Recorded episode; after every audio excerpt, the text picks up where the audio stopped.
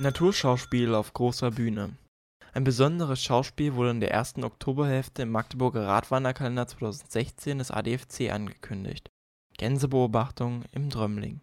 Wer denkt denn nicht an die wunderbare Reise des Niels Holgersson mit seinen Wildgänsen? An einem Samstagnachmittag trafen sich am Bahnhof Haldensleben zehn Rad und Naturfreunde, um dieses Freiluftspektakel zu besuchen.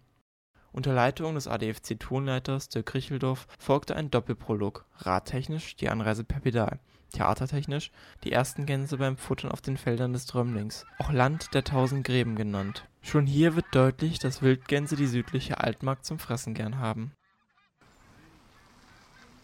Zuerst wurde entlang des Mittellandkanals geradelt, anschließend auf der Trasse der ehemaligen Kleinbahn Haldensleben-Letzingen-Gardelegen nach Passieren des Waldgebietes Schierholz wurde nördlich von Clavourde wieder der Rad und Wanderweg entlang des Mittellandkanals erreicht. Nun war es nicht mehr weit bis zur großen Bühne des angekündigten Naturschauspiels, der Flachwasserzone Mannhausen die Flachwasserzone wurde im Jahre 2002 und 2003 als Ausgleichs und Ersatzmaßnahme für den Ausbau des Mittellandkanals angelegt. Das 70 Hektar große Areal, davon 30 Hektar Wasserfläche, besteht aus mehreren Inseln und Halbinseln und bietet ideale Bedingungen für Gänse, Kraniche, Seidenschwänze, Seeadler und andere Vogelarten. Jetzt im Oktober ist es vor allem ein perfekter Schlafplatz für die nach Süden ziehenden Wildgänse, die damit die Hauptrolle in diesem Naturschauspiel besetzen in den Nebenrollen wurden Kraniche, die Vögel des Glücks sowie Kiebitze erwartet. Mit hereinbrechender Dämmerung bezogen die zehn Radler die Logenplätze in der Beobachtungshütte und schauten durch die geflochtenen Holzzäune. Statt kleinen Operngläsern wurden Feldstecher genutzt, um das riesige Bühnenbild erfassen zu können.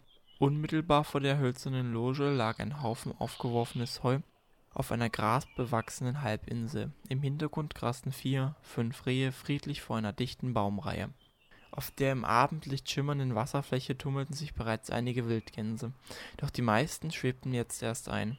Tausende in keilförmigen Formationen unter lautem Geschrei.